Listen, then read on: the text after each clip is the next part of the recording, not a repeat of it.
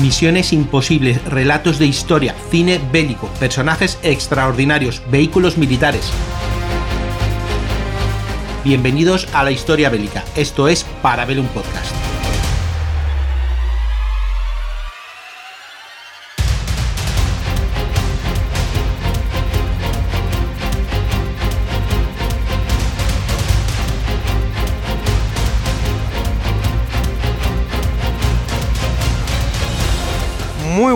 Amigos y amigas de la factoría Casus Belli. Hoy os traemos un regalito veraniego, un huevo de Pascua si queréis, de algo que nos habéis solicitado algunos, ya sea por redes, por contactos o por el boca a boca que nos habéis comentado. Era hablar de una serie que ha causado bastante furor en el mundo de los aficionados a las armas, a las fuerzas especiales y un poco a las conspiraciones, porque tiene un poquito de todo eso. Por supuesto estamos hablando de La Lista Final. Esta serie que tiene por protagonista a Chris Pratt, perdón. Ya hemos salido del mundo de los dinosaurios y de Marvel y le tenemos eh, de SEAL en este caso.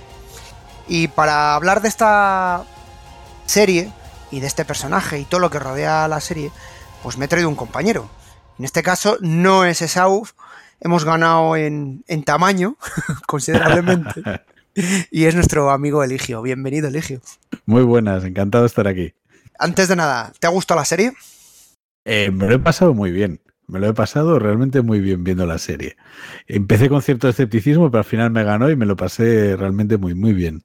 Pues o sea, sí me ha gustado. Te compro esas palabras porque a mí me pasó lo mismo. Empecé un poco, mmm, a ver qué es esto. Vi el primer capítulo, dije, uff, alguna cosa esto es del AliExpress.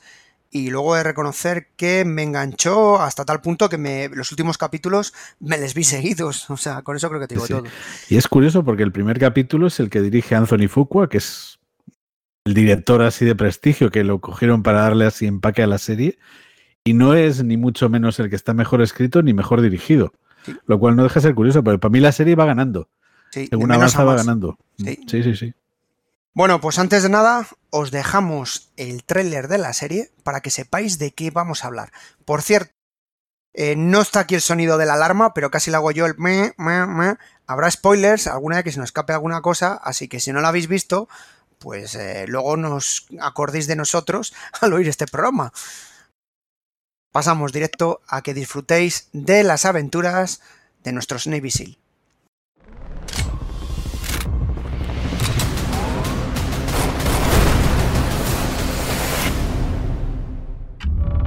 Siguen abiertas las investigaciones sobre el fracaso del anterior intento. que acabó con la muerte de 12 agentes SEAL.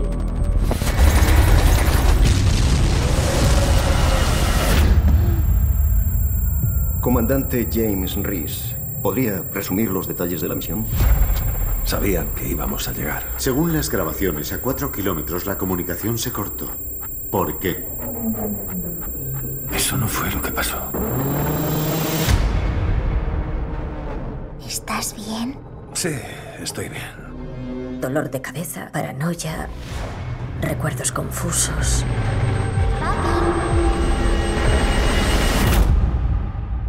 Superaremos todo esto. ¿Me cuentas lo que pasó? Nos dieron información falsa. Fue una trampa. Entonces, tenemos que actuar. Dame nombres. Lo descubriré. ¿Sangre o respuestas? Pues sangre. ¿Dónde está Reese? ¿El fugitivo es un Navy SEAL? Hay un mogollón de gente buscándote, así que estate tranquilo. Tengo a 12 hombres de camino a casa en ataúd. ¡Fuego! Es personal. Os habéis metido hasta el fondo. Estáis en el campo de batalla.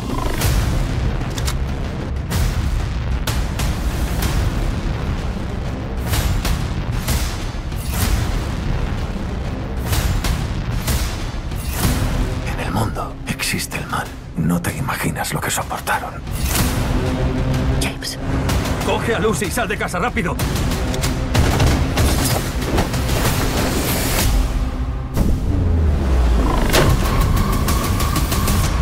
No me hagas repetírtelo. estás en mi lista.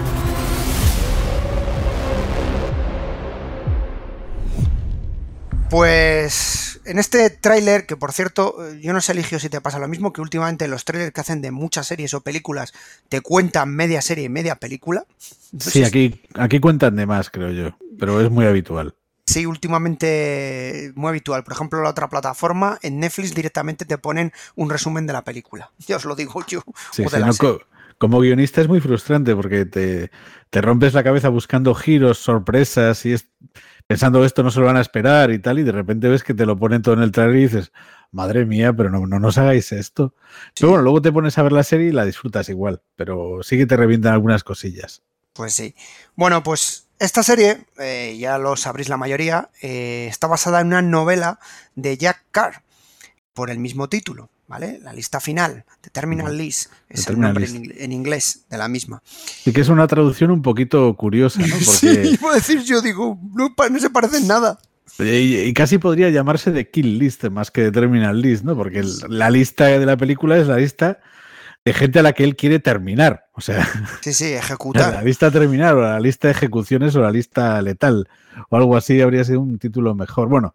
También podíamos, yo lo comentaba con un amigo, eh, que este es eh, la interpretación del castigador en versión Navy. Sí, sí, sí, es lo mismo. O sea, en el fondo, la sinopsis Pasa aquí destripamos. Eh, o sea, ya, ya viste este spoiler. Podría decirse: Hola, me llamo James Reed. Tú mataste a mi mujer y a mi hija, prepárate a morir. Sí, o sea, correcto. Es... Yo soy la justicia. Además lo dice en una, en una escena de una película. Yo soy la justicia. Mm. Bueno, pues. Sí, no, es clásica historia de venganza. Hay un montón de pelis de venganza. Eh, y esta es una más. Es una serie de venganza. Le matan a la mujer y a la niña y él hace esa lista con todo, según va descubriendo responsables de eso, los va anotando en su lista y según los va matando, los va tachando de su lista. Y es la, es la serie, hacer sí. la lista y irla cubriendo. Y acaba cuando acaba. Correcto. Así. Y, y a, a, a, relación de un poco lo que has hecho en la sinopsis, habría que añadir que esto comienza con una intervención en Siria de un pelotón mm. de los Navy SEAL. Eh, no son el equipo 6, eh, es otro equipo pero esto ya os lo dejo a vosotros, solo fijaros en los parches y ya sabréis, eh, cuya mascota es el Kraken, muy curiosa. Y bueno, pasa una cosa de acaba el equipo muy mal, por no decir, acaba prácticamente eliminado, y cuando vuelve a, casa arrastra ese estrés postraumático eh, tan poco conocido que últimamente los medios norteamericanos están intentando eh, darle más información y cuando empieza un poco a investigar sobre qué ha ocurrido, pues como tú has dicho, eh, su mujer y su hija eh, fallecen. Estamos hablando del comandante de los Navy SEAL, James Reese, que es una auténtica leyenda dentro de las fuerzas especiales y se dedica a vengarse. Para eso, pues eh, opta o tiene una serie de ventajas y es experiencia de más de dos décadas de guerra en todo Afganistán, Irak, Siria, etcétera, etcétera, incluso en México, eh, que moveremos en un capítulo, por cierto, capítulo mexicano, que siempre digo lo mismo porque cuando sale en México lo hacen en las afueras de California. ¿Qué dices tú? Vale, está claro que es México, pero curraros un poquito más. Y bueno, pues es esa situación de cómo va vengándose y demás. Guión, eh, corrígeme, Eligio, un guion muy simple, no se complican, es un clásico sí. de venganza. Eh... Sí, es la adaptación de la novela de, de, de Jake Carr, la, la, primera de las que escribió, y que ya, ya tiene cinco, o sea que si quieren continuar la saga, todas protagonizadas por James Reese, además. Y preparada la sexta, es más, ya la sexta sí, sí. está a punto de salir. Eh, te puedo contar un par de datos de este hombre, si quieres. Eh, sí, cuenta, cuenta. Eh, no hay mucha información, él tiene su propia página web, porque además de escribir novelas, es un famoso podcaster, tiene su podcast donde entrevista a miembros de fuerzas especiales. Y por cierto, como sabréis muchos, en Estados Unidos los podcasts sí dan dinero. Aquí nosotros lo hacemos por entretenimiento sí. y allí les da para comprarse rifles. Bueno, bromas aparte. Eh, bueno, este hombre nace el 3 de julio de 1975. Y bueno, no era una persona que fuera muy ducho en los estudios, aunque curiosamente su madre eh, la traducción que he encontrado sería como bibliotecaria ¿no? La traducción que eh, hablan de ella, es decir, que desde pequeño este chico está acostumbrado a estar rodeado de libros. Y bueno, es una persona que, que eso se ha notado a la hora de escribir. No, no estamos hablando del el típico eh, soldado norteamericano, que hay muchos que escriben libros que realmente tienen un negro, ya sabéis. Es un tercero, que suele ser un periodista, que es el que les escribe prácticamente toda la historia y ellos prácticamente se llegan a veces a poner la firma y contar cuatro cosas. Bueno, se da mucho en el caso de, de, gente que escribe sus memorias o hechos reales en los que participó, que realmente ellos relatan esas cosas y se las escribe un, un escritor profesional.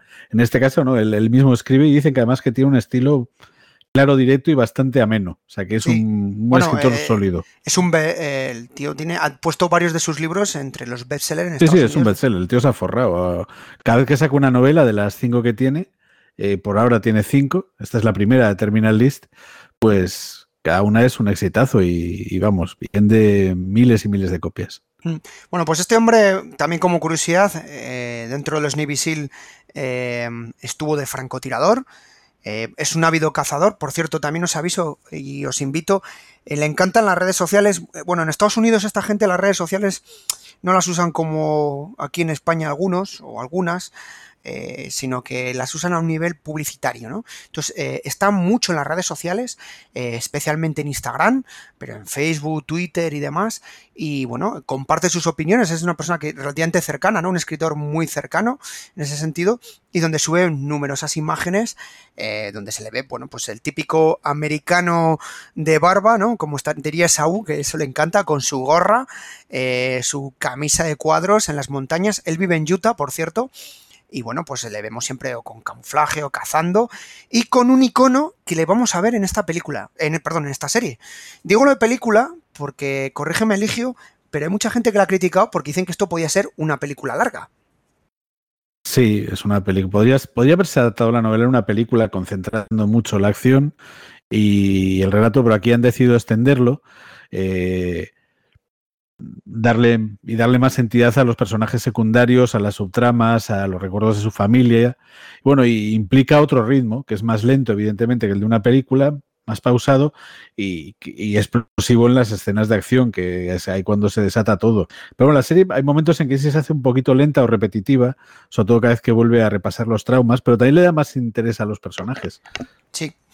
Eh, bueno, Jack Carr, eh, este hombre fue comandante de un pelotón en, en, Filipinas, de las Navy SEAL, como os he comentado, y allí tuvo que, cuentan, tuvo una serie de problemas eh, con algunos de sus chicos que arrastraba estrés postraumático tras una serie de, bueno, tras de diversas eh, operaciones y demás. Y esto es algo importante que lo quiero destacar porque eh, va a ser un elemento que va a sacar siempre, siempre en todas sus novelas y aquí en la, se en la serie sale perfectamente. Sí, la serie es, que es fundamental además esa historia. Eh, y además él colabora con diversas fundaciones, eh, incluso ha donado dinero precisamente de, de la serie eh, de, del que ha cobrado para diversas asociaciones de veteranos en los que se está tratando a la gente con estrés postraumático. Y, sí, el, el, síndrome de estrés postraumático, por si alguno no lo conoce, aunque yo creo que a todos ya nos suena, eh, pues es un, trastorno derivado precisamente de, un trauma, que en el caso de los soldados, pues los traumas se vinculan a las situaciones de combate, la pérdida de, amigos, eh, el haber participado en, situaciones donde ha muerto gente, no solo que te hayan matado gente cercano, que hayas sido herido, sino que a lo mejor hayas tú matado a alguien, eh, que eso todo eso pues causa un impacto y eso pues luego se revive pues en forma de dificultades para, para dormir, angustia, ataques de pánico, eh, lo que se llama flashbacks, eh, que es revivir situaciones del pasado, como, o sea, tener recuerdos pero muy vivos, o sea, de repente que un petardo te, te evoca una explosión, todas esas cosas.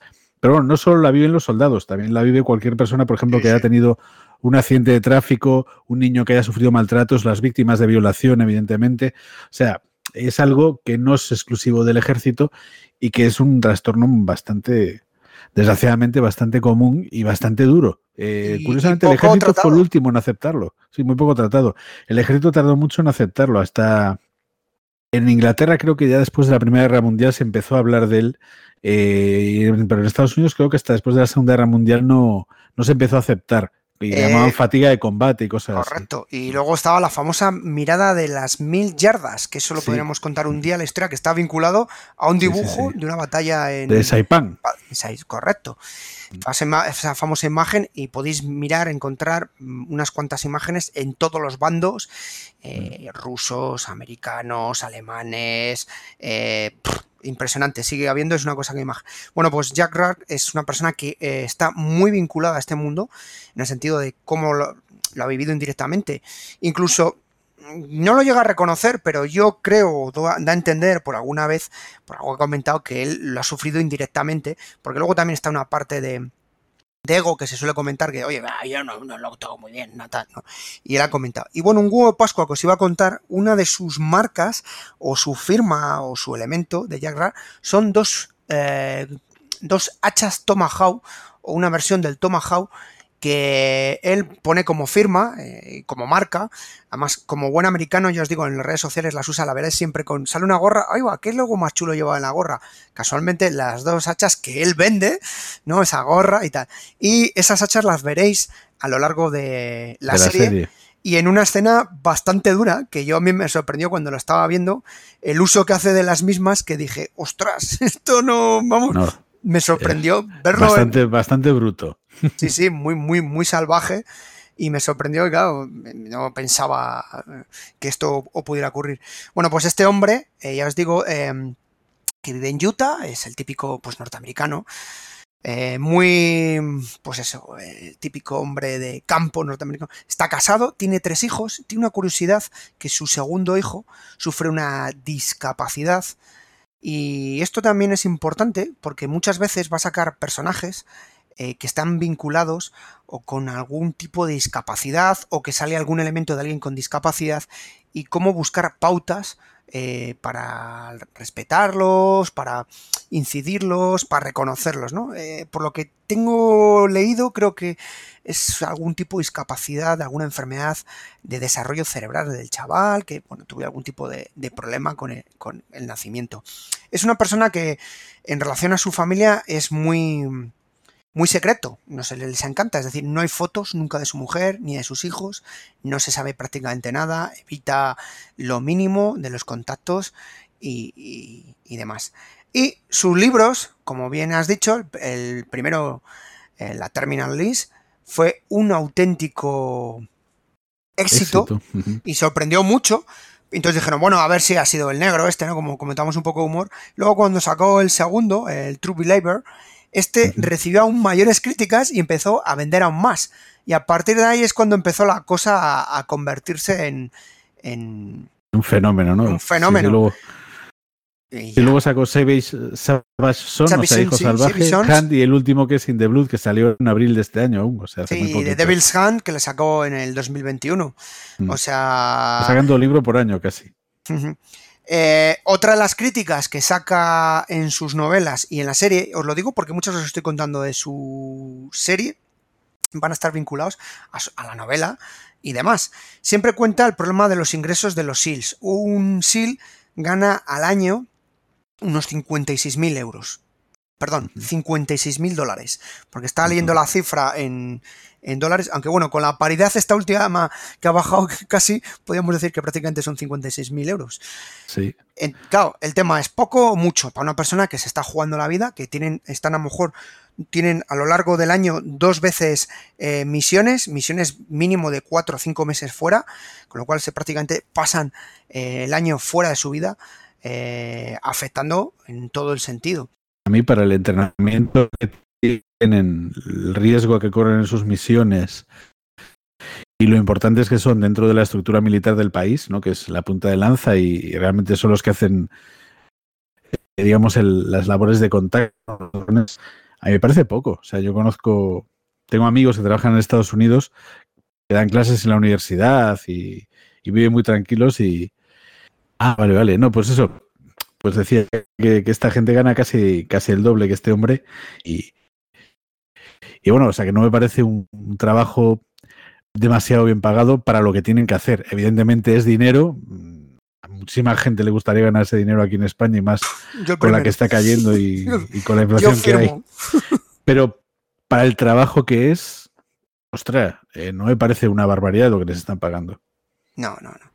Bueno, pues este hombre, por cierto, eh, se calcula que habrá obtenido con las ventas de sus libros y demás unos 5 millones de dólares. Eso ya está mejor pagado, por ejemplo. Pero bueno, ahí ya es mercado, ¿no? Cuanto más vendas, más vas a ganar, ¿no? Él, pues ha tenido un gran éxito literario y es normal pues que gane ese dinero porque lo gana muy decentemente, ¿no? Vende libros, los escribe, los vende y, y se llevará su, su porcentaje. Y otra curiosidad que voy a contar de la película, en esa, esta no sé si lo sabías, eh, Chris era la primera vez que entraba en serie, hacía más de 20 años que no participaba en una serie, porque este hombre, bueno, pues había enfocado mucho a- al cine y bueno, con el personaje de Star-Lord, este de los Guardianes de la Galaxia, y sobre todo con el tema de Parque Jurásico. Jurásico. No, y otras pelis que hizo, como Passengers, y Passengers, varias. Mm. Sí, alguna. Pero bueno, esas dos franquicias han sido un poquito las que más Mm. le han relanzado. Pues el hombre estaba más centrado. ¿Sabes cuánto cobra, ha cobrado por capítulo? No lo sé, pero bastante me figuro. Un millón cuatrocientos mil dólares.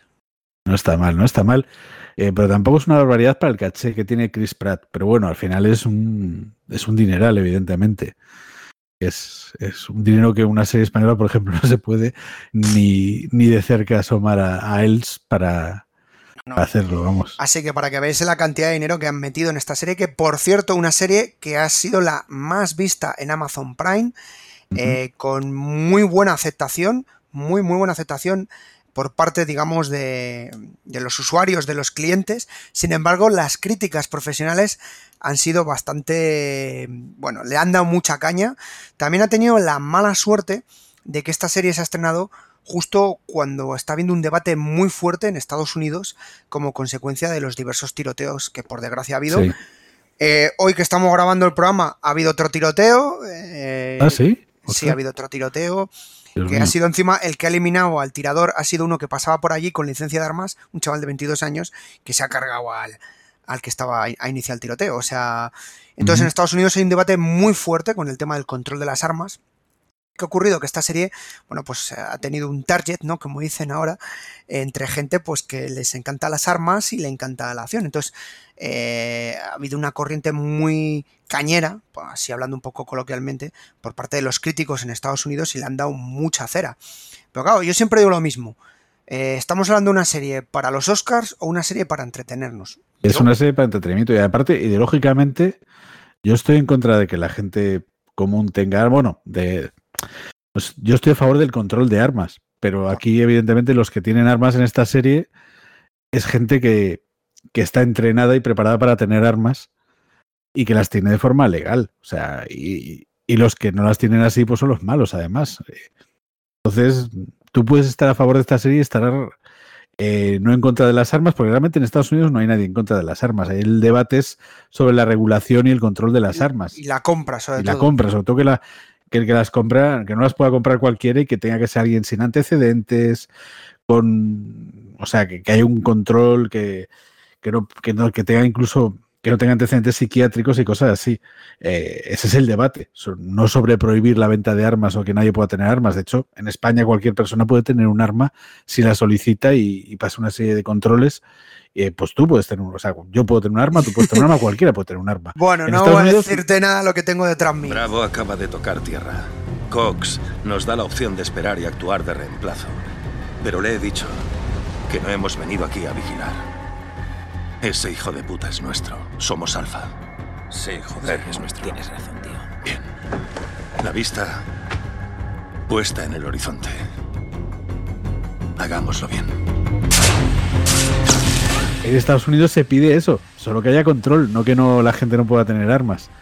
Y bueno, yo tengo amigos allí, me, han- me contaban que, que cada vez hay más gente que está a favor de ese control y que no quiere tener armas, eh, sobre todo entre la gente joven y así con ciertos estudios, pero que la gente que tiene armas, tiene armas, pero a saco, ¿no? Pero un mogollón. Sí, sí, ahí empiezan allí a.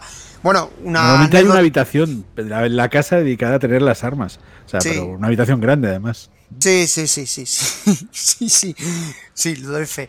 Por cierto, eh, el escritor el Jack Rar le regaló a su mujer por el aniversario un rifle, una R15 modificado específico para su mujer. Está muy de moda el R15, pues yo conozco, se conozco a un, a un chico que es, bueno, a un, a un músico que trabaja en Estados Unidos y él me decía que su suegro se acababa, se acababa de comprar una R15 y que le decía, ¿quieres probarlo? Y decía, no, no, gracias. Pero... Mil, no llega a mil dólares, eh, ya te lo digo yo. Dep depende de lo que quieras. No, pero es curioso porque en Estados Unidos eh, no solo el arma en sí, sino que allí donde realmente hay un mercado muy gordo es, son en los eh, las miras, las correas, las bocachas, todo eso es un mercado hiper mega potente en Estados Unidos, muy muy potente. Pero, bueno, Por, lo, por, lo, que dice esta serie le ha gustado a los que están a favor de las armas. Pero yo creo que está, no está en fuego, o sea, yo creo que es la, digamos, han cogido la serie y la han manipulado para eso, porque esta serie no va destinada a eso en concreto, es una serie destinada al público general de entretenimiento y es más, yo creo que apuesta por retratar la violencia no de forma festiva y folclórica, sino de forma cruda. O sea, es, entretenida, es espectacular, es muy bonita de ver, es vistosa, pero las acciones de violencia están retratadas de forma bastante cruda, creo. No se recrea, las peleas son rápidas, los disparos son cortos, no hay tiroteos exagerados. O sea, yo.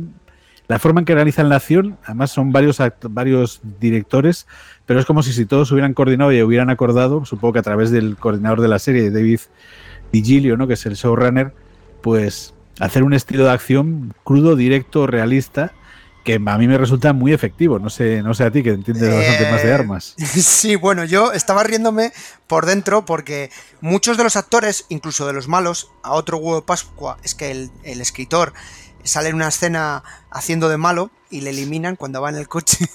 Eh, y dices tú, bueno, pues muchos de los actores eh, que salen son ex miembros de fuerzas especiales. Mm. Pero cuando te digo unos cuantos, es unos cuantos, por no decirte muchos. Muchos, eh, o son incluso podcaster, cuando me refiero a podcaster, que son pues ex fuerzas especiales que ahora has hecho podcaster, ¿no? Y salen tal escena. Con lo cual quiere decir que todas las escenas de tiroteos se han intentado ser lo más realista posible. Por ejemplo, hay una que, me encanta y me parece muy, muy real dentro de lo que, por desgracia, es un tiroteo. Que... Pero cuando yo digo real, a nivel de, preparación, hay que ver primero cómo coge las armas, cómo desenfunda. En las redes sociales, en el propio Instagram de Amazon Prime, hay vídeos de, de, cómo se ve preparando alguna escena y cómo vemos a Chris, cómo está preparándose para hacer una escena, por ejemplo, esta que os he comentado, el capítulo que les están siguiendo y él con el todoterreno que tiene golpea un coche que va atrás en el que va un, una persona, un, operativo que les va siguiendo, que casualmente es el escritor, y se baja y desenfunda el arma y pega tres disparos, literalmente. Hay que ver cómo se rápidos. ¿Cómo sacas? Pum, enfoca, saca el arma. El momento cómo saca el arma. La posición física. Aquí tendríamos que tener a Sergio Murata, que es nuestro asesor en tiro, que por eso da clase. Pero yo solo el ver cómo saca el arma, cómo desenfunda, cómo se prepara, cómo la vuelve a montar, cómo la monta, cómo la desmonta, cómo mueve la Glock. Ya os digo, os adelanto, usa una Glock 19. Eh, cómo va sacando. Además, juega mucho, muchas veces con las escenas de. No, no, él usaba una Glock, se ha pegado un tiro con una SIG. No, tenía la SIG. Mm. ¿no? Es otra broma, ¿no? Que van haciéndose.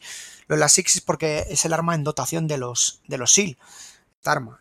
Estos son también una serie de. Mm, huevos de Pascua que van dejando a lo largo de la serie. Sí, además tiene importancia en la trama, porque hay uno que aparentemente se suicida con el arma reglamentaria y él sabe que es mentira porque él odiaba ese arma y realmente su arma era otra y cosas así. Correcto, pues muchos huevos de Pascua de esos van dejando.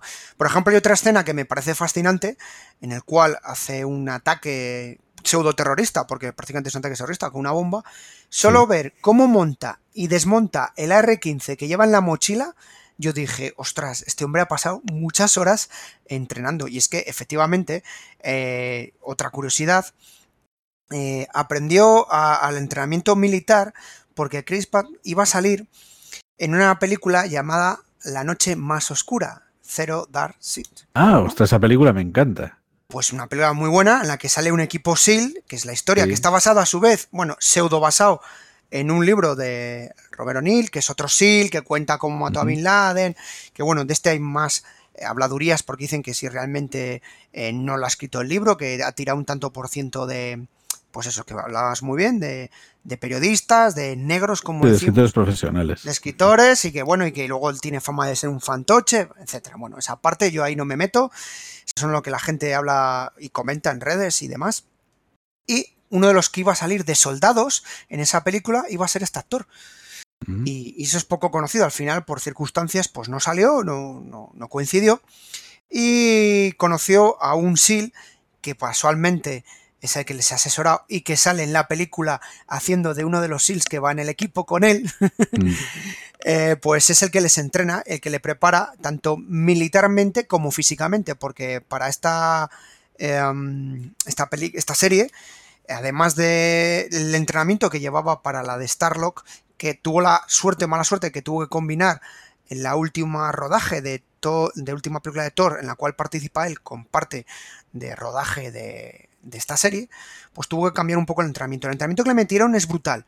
Tenéis en, varias revistas, en la red, en el Men's Journal y mm, revistas de este ámbito, eh, el entrenamiento que le han metido a, al querido Chris, porque tiene fama de este chico de tender a, engordar. Sí, bueno, tú lo ves en, creo que era Parks and Recreation, la serie esta que hacía, y estaba fondoncillo. Estaba pelota. Sí, sí, sí. Pero luego ya, luego ya para, hacer de Star Lord ya se puso bien, ¿eh? Se puso a partir de ahí ya, ya, continuó en la línea fuerte. Sí, sí, ya ha continuado y a este hombre pues le han metido, le han dado bueno, pues el entrenamiento yo os invito a que lo busquéis, según estamos hablando, ponéis Crispat, eh, Terminal List y ese entrenamiento que le han metido en entrenamiento con muchas dominadas, eh, muchas abdominales, pesos muertos. Una de las curiosidades que cuentan es que como parte de la película la hace con eh, llevando chalecos, llevando material encima, pues el entrenamiento se lo hacían con un chaleco del mismo peso. Es un entrenamiento un poco crossfit, es decir, tú vas a ir a entrenar con el chaleco que vas a usar en la película un peso lastrado, es decir, si el chaleco pesa eh, X kilos, tal. Y le metieron placas balísticas, reducido el peso, ya os lo digo yo, esto ya os lo adelanto, pero le metieron placas balísticas, un poco de entrenamiento, y o sea que se ha metido un entrenamiento muy cañero. Entrenamiento de armas, no te va a contar nada, porque es que tú vas a rodar y cuando todos tus compañeros son ex miembros de diversas unidades, eh, prácticamente eso sale rodado. O sea, eso es, eso es una maravilla. Sí, pero él tuvo que entrenarse y saber moverse, manejar el arma, todo lo, lo hace muy bien. Eh, tú tienes, siempre uso este ejemplo, tienes a Kenny Reeves en John Wick, ¿no? Sí. A este hombre le entrena eh, el equipo eh, Taran. Bueno, Taran es un tirador de IPSC, un tirador de, de, tiro deportivo. Claro, tú tienes a Chris que le han enseñado tiradores no de tiro deportivo, sino de tiro táctico y tiro militar. La forma en que se mueven, cómo dispara, no es tan espectacular como lo hace, por ejemplo, Reeves, pero sin embargo la sensación de efectividad, mm. efectivamente, y de efectividad, es decir, de pum, disparo, ejecuto, elimino eh, a esta persona, pum, pum, se acaba. Y bueno, luego ya, pues eh, con armas blancas, que también tiene una serie de. Hay varias escenas muy potentes, sí. Y de peleas, también como buena serie eh, americana, ahí está muy de moda en Estados Unidos, son los fanáticos ya desde hace casi 20 años o más, con el, el MMA y muchas de las peleas que está haciendo son prácticamente, pues no es una pelea a lo mejor clásica, ¿no? Que podemos meter un arte marcial, yo que sé, un Jeet Kune Do, un Kali, un, un Krabi Krabon, ¿no? Por decir, ya sé que te estoy hablando en chino elegio, que te estoy volviendo Más loco. O menos. Mi hijo hace, hace, Wing Chun, entonces esa le entiendo, el resto no. Vale, Wing Chun, por ejemplo, que es un combate a corta distancia. Sí. Que el Jeet Kune Do, como decía un amigo mío, es un Wing Chun evolucionado. Bueno, pues eh, un Krav Maga, ¿no? Que tiene unas técnicas muy buenas. Aquí meten directamente eh, Jiu-Jitsu, unas técnicas como se ve como la garra cuando está con el oficial, el ex oficial, ¿no? Tras la salida del bar, como le agarra. Eso es prácticamente MMA pura. Usa mucho, es un entrenamiento que puede ser hasta cierto punto es más contundente y lo que quieren transmitir esta serie es contundencia, no plasticidad, no, no, no quiero hacerlo bonito. Sí, sí, no, es, en eso me gustó. Las escenas de acción ves que esta gente cuando disparan no dispara a lo loco de, de 20.000 tiros y explota todo y el malo escapa entre... No, no, cuando disparan eh, cae uno. O sea, otro disparo cae otro. Y o hace cinco disparos, pum, pum, pum, y, le dan a los cinco al tipo. Y, el detalle de rematar, ¿eh? que eso es importante. es cierto, sí. Eso no lo verás muchas películas que es pum, cae uno, no, no, este va, mira y remata. Va, mira pum, y pum, pum, y, y, tiro la cabeza y asegurarse que ese ya no se mueve nunca más. Por cierto, eh, eso es muy crudo, y, pero funciona muy bien, te lo crees y dices, qué terrible es esto. Claro, claro, claro. Eh, bueno, yo aprovechando que te tengo a ti como guionista, ¿hasta qué punto es bueno abusar de escenas de violencia en una serie tan crudas como puede ser esto? ¿Te puede romper o no puede romper, por ejemplo, Mm. una serie? No, hombre, es parte del, es del estilo del, del, producto que elijas. Aquí optaron, o sea, hay productos que buscan el espectáculo y coreografías más exageradas o vistosas, como por ejemplo como John Wick, que tiene su estilo, las de Marvel, que tiene otro estilo diferente. Y aquí yo creo que han optado por, un, por algo más en plan Jack Reacher, que es una violencia más seca, más contundente, más directa. Las peleas son más breves, los disparos son más. O sea, todo es más breve porque en la realidad todo es más breve. O sea, es. Eh, eh, no, y a mí me funciona muy bien. Me, me, hace, me da la sensación de que de repente estás viendo algo más más, entre comillas, real, o dice, la realidad se debe parecer más a esto. Y otra cosa que me gustó mucho de Chris Pratt, aparte de toda su preparación, es que se ha arriesgado mucho. Bueno, cobrando un millón cuatrocientos mil es más fácil arriesgarse. Pero, o sea, por capítulo, que, son ocho, madre mía. Así, así se arriesga cualquiera. Pero se ha arriesgado, entre comillas, porque él, claro, si no hiciera esto, haría otra cosa, porque no creo que le falten ofertas. Pero yo creo que, aparte que le podría apetecer hacer esto de disparos y tal, que debe ser muy divertido para un actor, eh, ha cambiado mucho el registro, porque él, él funciona muy bien y sabe que hace muy bien eh, ser un tío gracioso y simpático.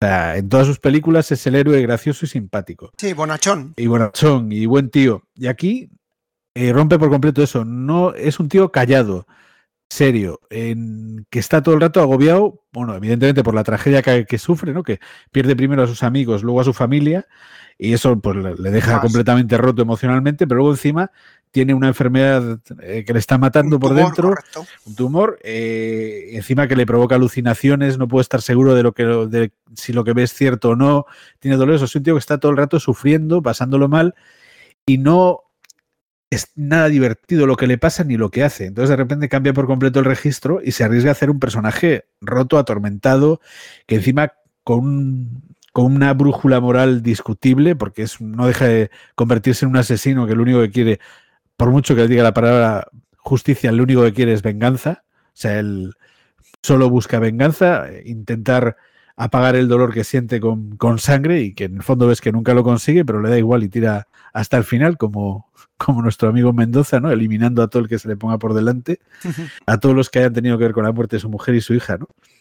Y bueno, y se rodea de un casting bastante potente. O sea, no hay demasiados actores muy conocidos, algunos sí, pero son todos muy efectivos. Y hay varios que si quieres te destaco, que a mí me gustaron mucho. Sí, yo tengo apuntados unos cuantos, a ver si coincidimos. a mí me gusta, por ejemplo, Constance Wu, que es la, actriz, la que hace de periodista, que es otra actriz que es muy buena y es muy buena en comedia también. O sea, es una, siendo estafadora, ¿verdad? Sí, sí, siendo estafadora, efectivamente. Ha hecho pelis y es muy buena en comedia. Aquí también rompe por completo con su estilo y hace un personaje dramático. Fundamentalmente dramático. De agobiada, ¿eh? Porque la escena del tiroteo en la que e-, ella elimina a uno, a mí me pareció que lo hizo muy bien, esa sensación de, agobio y de miedo, ¿eh? Lo transmitía, ¿eh? Lo transmitía.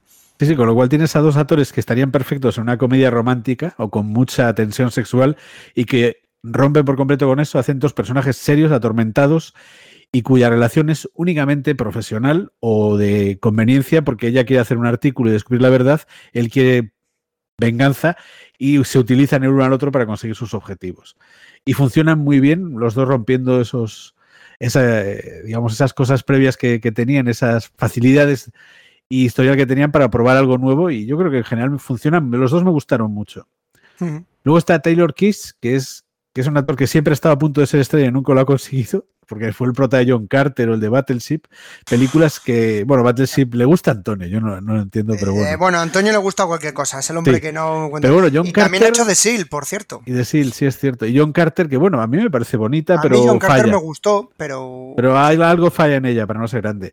Y luego hay otra actriz que a mí me parece extraordinaria, que es Riley Keough, que aquí le dan un papel muy pequeño, que es su mujer, sale en el capítulo 1 hasta que es asesinada y luego en, varios recuerdos y visiones. Y esta actriz, la curiosidad es que es nieta de Elvis Presley. Anda. Eh, sí, sí.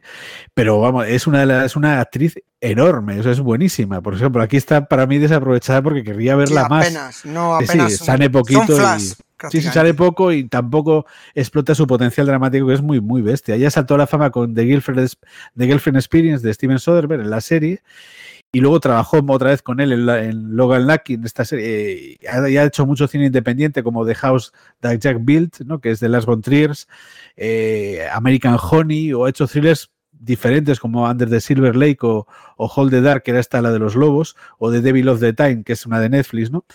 Pero es que aparte de ser una, una actriz muy interesante y que elige muy bien sus proyectos para que sean diferentes por lo menos, justo eh, dirigió una película este año junto a una amiga, War Pony, que ganó la Cámara de Oro en el Festival de Cannes a la mejor debutante, ¿no? O sea que de artista que está ahora a, tope y que en esta hace un papel pequeñito, correcto y, y punto, ¿no? Y es, y es siempre una gozada verla porque es, fabulosa. Ya te digo, es, la única pena es, uy, pena que no le dierais un poquito más.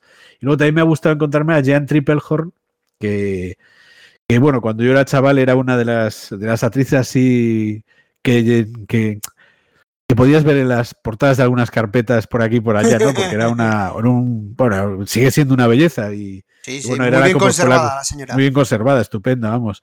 Y sí, y bueno, era la coprotagonista de Instinto Básico, estuvo en La Tapadera con Tom Cruise en Waterworld, y es una actriz que gracias a esa trayectoria tan potente que tiene, le da mucha solidez a su, a su personaje. De repente tiene un peso específico y una fuerza al personaje, aparte de que ella es muy buena, pues que le, que, que le queda perfecto al, al personaje, ¿no? Y luego pues salen otros, pues sale el hijo de Schwarzenegger, que es el, el Sil novato que, que tarda un poquito en morir, la verdad.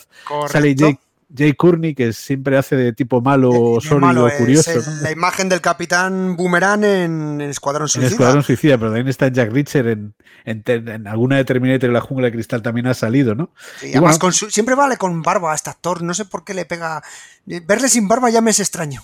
Sí, sí, pero bueno, siempre hace personajes así un poquito oscuros, pero va, suele estar bien, suele estar bien. ¿eh? Y aquí le da presencia Sí, a ese sí. personaje. Y luego sale eh, que es el, el hermano del, de James Gunn, el director este de, de las pelis de Guardianes de la Galaxia, Sí, que ahora y, y que bueno, que antes de, de actuar en las pelis de Marvel con su hermano, pues eh, que ahora seguro a Sean Gunn le suena a mucha gente por verlo en, en Guardianes de la Galaxia, pues antes para mí era el actor que salía en Las Chicas Gilmore, que es un actor de comedia fabulosa, ¿no?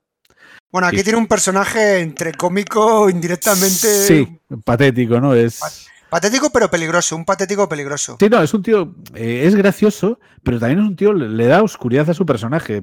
Sí, Tú lo ves y dices, es menudo hijo de puta, o sea, es un tío muy oscuro, o sea, dices, es simpático, pero es un cabronazo de mucho cuidado. o Solo sea. la escena que les dice: Se acabó la fiesta, todo fuera. Sí, sí, es tremenda esa escena, ¿no? Es, compone un personaje con muy poquito, porque sale poco, ¿no? Es es básicamente su, su, su objeto es, es, es entrar en la lista y salir de ella en un capítulo, básicamente, Sí, que es lo que sí. le duran los, la gente en la lista a, a- James Reese.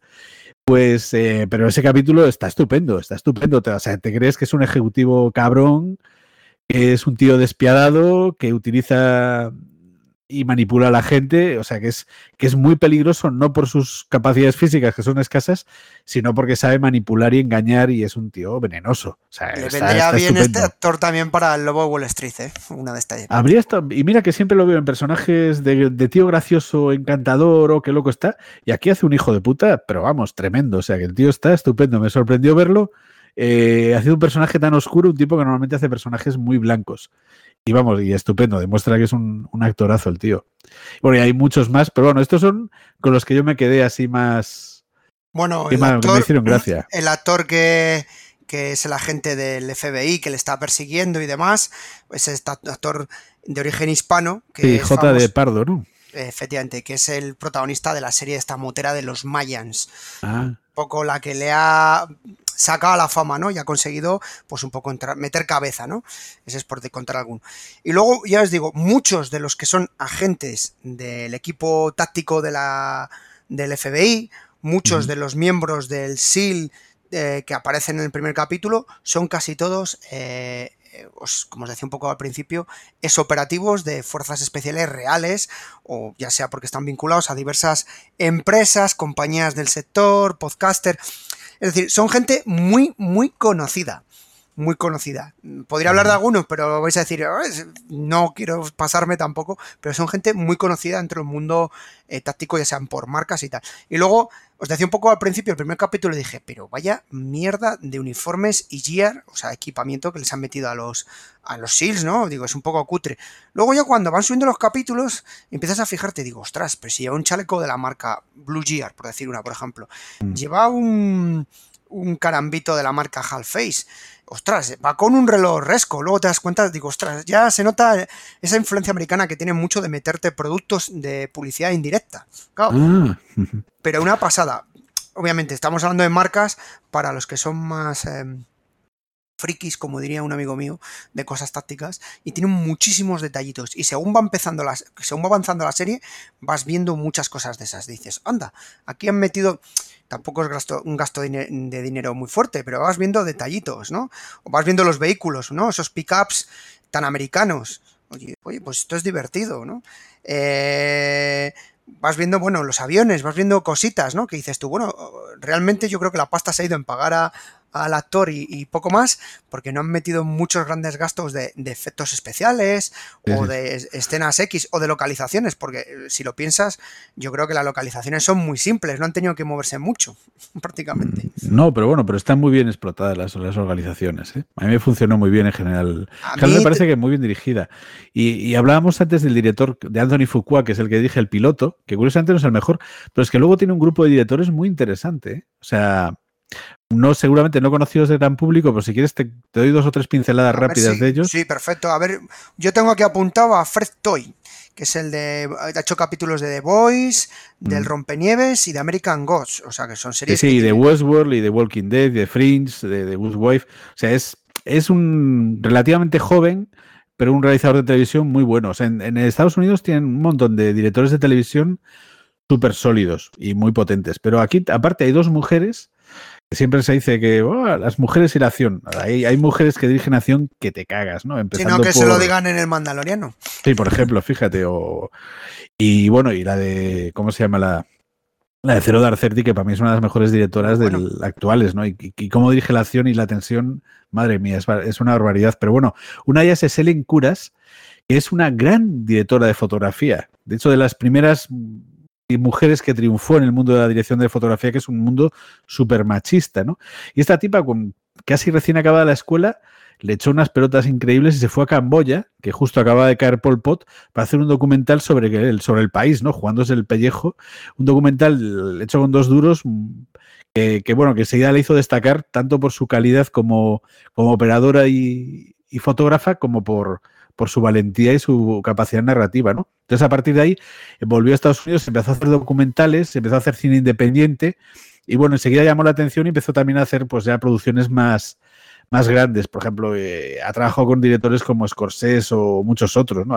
Entre sus pelis está, por ejemplo, Blow, esta, la de la tráfico de cocaína, una terapia muy peligrosa, la de De Niro, una que me encanta, que es de Eternal Sunshine of the Spotless Mind, que aquí era Olvídate de mí, la, tit- la titularon, que es una maravilla de película, además con una fotografía mágica extraordinaria. O sea, que es una, es una directora de fotografía que, digamos, que es muy brillante, muy brillante con un estilo muy peculiar, trabaja muy bien la luz, pero que su objetivo no solo era a, iluminar las pelis de otras, sino contar las propias. ¿no? Y a partir de 2016, o sea, hace seis años nada más, empezó a dirigir y por ahora está dirigiendo para televisión, pero, o sea, pero escoge la- las cosas que dirige, busca siempre series de éxito que le supongan desafíos, ¿no? Como Ozark, Trampa 22 o Umbrella Academy, que son series que tienen un, un estilo de edición muy peculiar y en esta pues también dirige alguno de los capítulos eh, poniendo su sello muy personal a, a la acción, ¿no? Y, y a la forma que cuenta. Creo que de hecho dirige el segundo, que está súper bien narrado, como es como planifica y hace las cosas.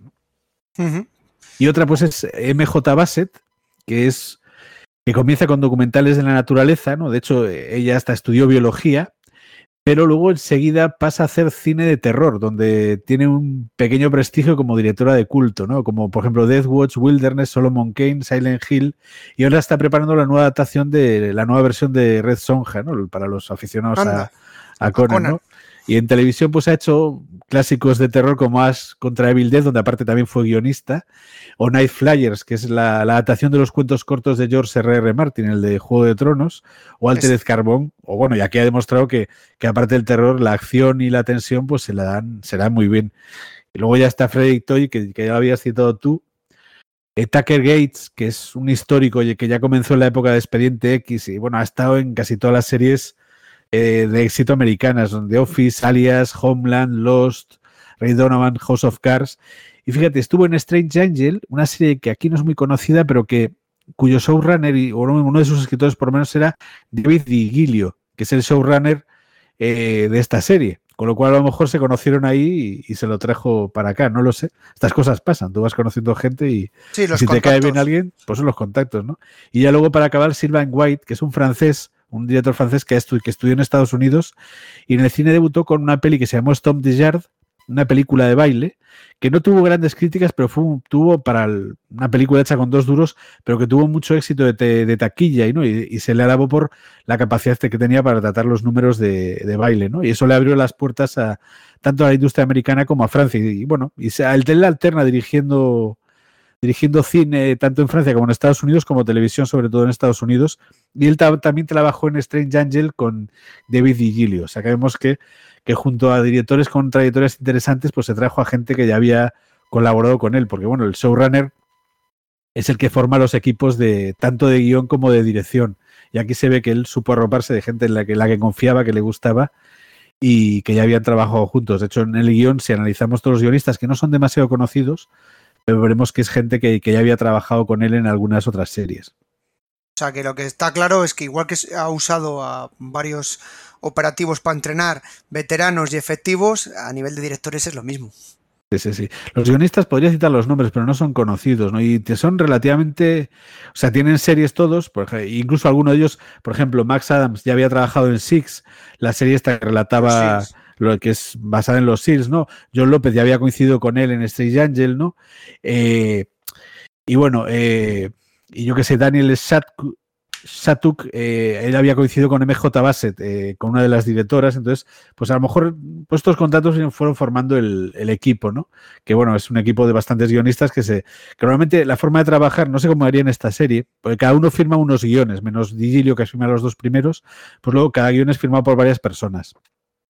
La forma de trabajar normalmente es que en, la, en la, lo que llaman la, la Writers Room, la sala de guionistas, se junta el showrunner con los, los guionistas, él designa a dos como, puede designar a uno o a varios como sus inmediatos, como los eh, Executive Story Editors, que le llaman, ¿no? Los, los ejecutivos, que en este caso eran Tolu Aguosika y Olumide Odebumi, que, trabajan habitualmente juntos, estos dos, que tienen, uno de ellos tiene poca experiencia, pero otro tiene bastante experiencia en televisión. Y estos eran como sus, manos derechas, y luego tenía eh, pues a, otro, a todo el resto de grupo de guionistas que ya hemos citado más o menos, eh, pues a sus órdenes. Y, normalmente en esta, en esta Writer Rooms se elaboran las tramas y las escaletas, que es como la estructura de todos los capítulos. Y luego cada guionista se lleva uno, ¿no? El, el showrunner normalmente escribe los primeros para, para que quede claro el tono y el estilo que tiene que tener la serie y luego supervisa el trabajo de los demás, haciendo las versiones definitivas de todos los guiones. Y me figuro que este es el estilo de trabajo que habrán seguido en esta serie, porque tú la ves y resulta muy homogénea tanto en el estilo de dirección como de guion y narrativo. O sea, es, como una única película bastante larga. Sí, no, lo que una de las cosas que decían que, que realmente esta serie eh, podía haber sido una película. Además, iba a contar, no me ha dado tiempo al principio, se me ha ido. Eh, el proyecto surge en, el año 2020, empezó a, prepararse en el año 2020. ¿Qué ocurrió? Pues ya sabéis, vino el coronavirus y no es que se cancelen, sino que se retrasan muchos proyectos. 2021 no es que fuera tampoco un año muy bueno para nivel producciones y estuvo un poco congelado, con lo cual esta serie posiblemente en condiciones normales hubiera salido hace un par de años o por lo menos mínimo hace un año. Eh, os decía que ha tenido mucho éxito, bastante. En el momento que grabamos este podcast no está confirmada una segunda temporada. No, pero se especula que es posible. Es más que posible. Eh, por mentideros sí que hay eh, palabras de que sí que se va a hacer. También Amazon... el mayor problema es Chris Pratt. Efectivamente. Porque lo cogieron y gastaron la pasta para vender la serie si tenemos a Chris Pratt es más fácil vender la serie, que la gente la vea, pero también es un riesgo, porque fíjate, por ejemplo, hay una serie británica, Luther, que está protagonizada por Idris Elba. Correcto. Y ya está cancelada, no se va a hacer más. ¿Pero por qué? ¿Porque fue un fracaso? No. Todas sus temporadas fueron un éxito. Pero eh, Idris Elba se ha hecho tan famoso que ya no tiene agenda, es, ella no, no puede contar con él. Y lo mismo con el Sherlock Holmes de de Camberbatch, ¿no? Que como Camberbatch se ha hecho tan famoso, pues ya no, pues ya no tendremos más Sherlock Holmes. Pues yo creo que el único peligro que tiene la serie es, es, que Chris Pratt no tenga agenda para hacerla, porque pues probablemente gane más en cine, le guste más el prestigio que le ofrece o lo que sea, pero Sin embargo. Pero, pero es, la, es, la, dificultad, porque por éxito. Que, sí, sí. Lo que he leído, eh, ya os digo, para preparar el programa, eh, he leído las últimas entrevistas, ha dicho que, que, por él sí, que está encantado, que, que está enamorado de, de este personaje. Que, que, está convencido. Además, eh, él ha hecho una campaña en redes con esta película bastante eh, considerable. Incluso ha donado dinero de sus de, de, lo que ha obtenido, ha, dinero, ha donado dinero a varias fundaciones, tanto comentaba al principio de veteranos, como una que me hizo gracia el otro día leyendo, que era de perros de veteranos, perros de estos de Anda. rastreo, de los perros que vienen de Afganistán, de los que detección de minas. Bueno, pues hay una serie de asociaciones pues, que buscan reintegrarlos o, o que tengan una vida lo, lo mejor, ¿no? Porque esta gente, y como las personas han tenido un nivel de estrés muy alto y eso pasa factura. Y estuve leyéndolo y, y el tío, bueno, pues a, colabora y está muy implicado eh, en este momento en, en, lo que es alrededor de un poco de asociaciones de veteranos, militares, etcétera. Incluso eh, ha participado en charlas, eh, bueno, no ha sido en charlas, creo que ha sido un par de conferencias, algo leído, en relación al tema del suicidio, ¿no? De, para evitar los suicidios dentro del Estados Unidos.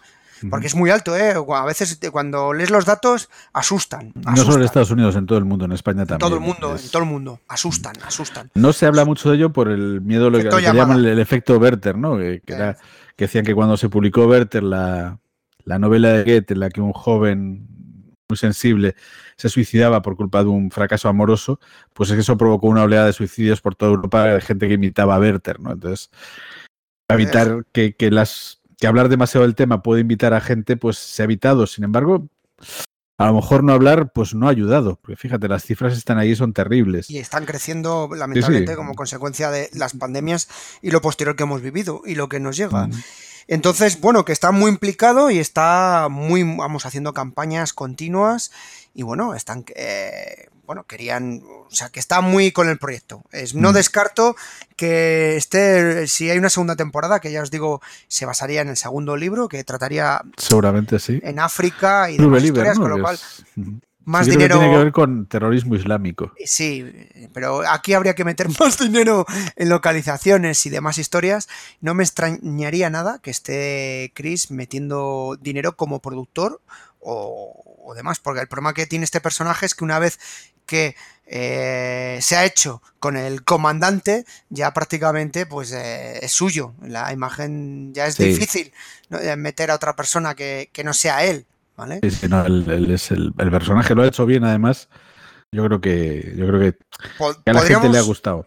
Sí, podríamos hablar de su faceta actor, que, bueno, no lo hemos dicho, pero ha pasado un momento complicado, ha tenido varias crisis personales a lo largo de su vida, eh, Chris, bueno, pues porque, bueno, él se veía como como que era menos que los demás, bueno, superado un poco también por el efecto de, de, Marvel y demás, bueno, no ha, su, ha superado ese, protagonismo, esa fama y lo gestionó muy mal, con problemas, llegando a tener problemas de adicciones, un divorcio, bueno, está muy vinculado a una iglesia no sé si será de estas presbiterianas o de estas eh, protestantes norteamericanas, muy, bueno, esa, ese afán religioso, que también le, ha supuesto algún problema en redes sociales, eh, porque, bueno, eso ya os doy a investigar, esto ya sería momento rosa, que tampoco procede en este programa, y esta serie le ha venido bien, le ha venido bien a nivel personal,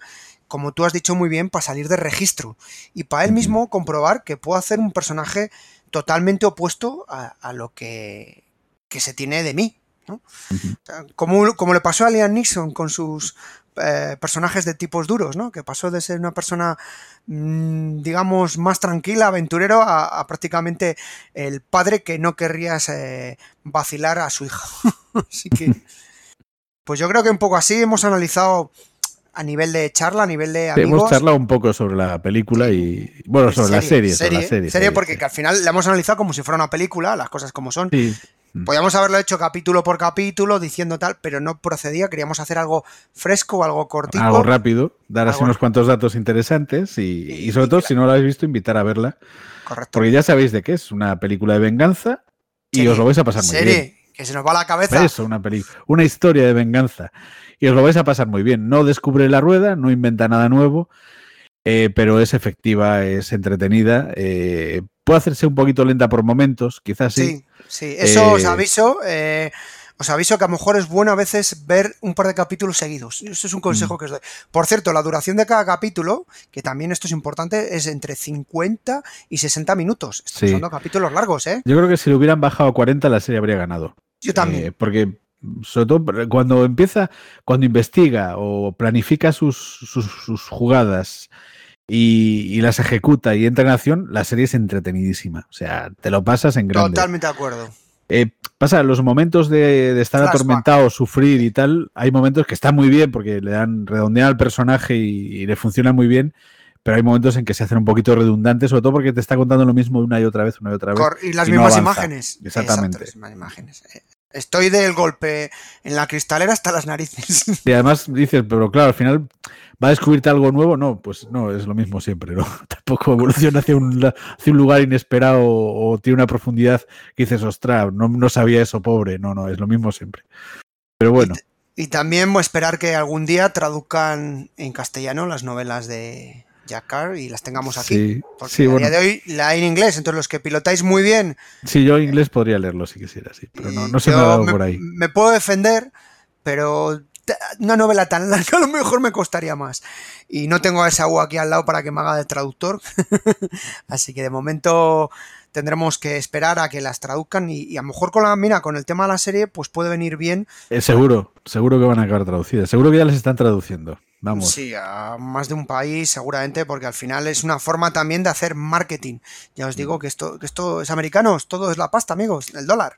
O sea, pues Eligio, muchísimas gracias por estar conmigo eh, compartiendo este rato, hablando Nada, de esta un serie que nos gusto, ha como gustado siempre. Y a nuestros oyentes, pues lo que hemos dicho, si no la habéis visto, pues os la recomendamos para que este verano, pues mientras estáis evitando este calor tan desagradable, pues en un ratito podéis ver un capítulo, un par de capítulos y pasarlo bien y la tenéis en Amazon Prime. Y como os decimos siempre, cuídense y cuiden de los suyos y mucho cuidado con el fuego, que está Y siendo con- muy peligroso. Sí, y con el calor. Sí. Un abrazo para todos y un beso para todas. Un abrazo. Chao. Now in darkness, world stops turning. Ashes where the body's burning. No more war pigs have the power. And as God has struck the hour, day of judgment, God is calling. On the knees, the war pigs crawling, begging mercies for the sins. Satan laughing spreads his wings. Oh, Lord, yeah.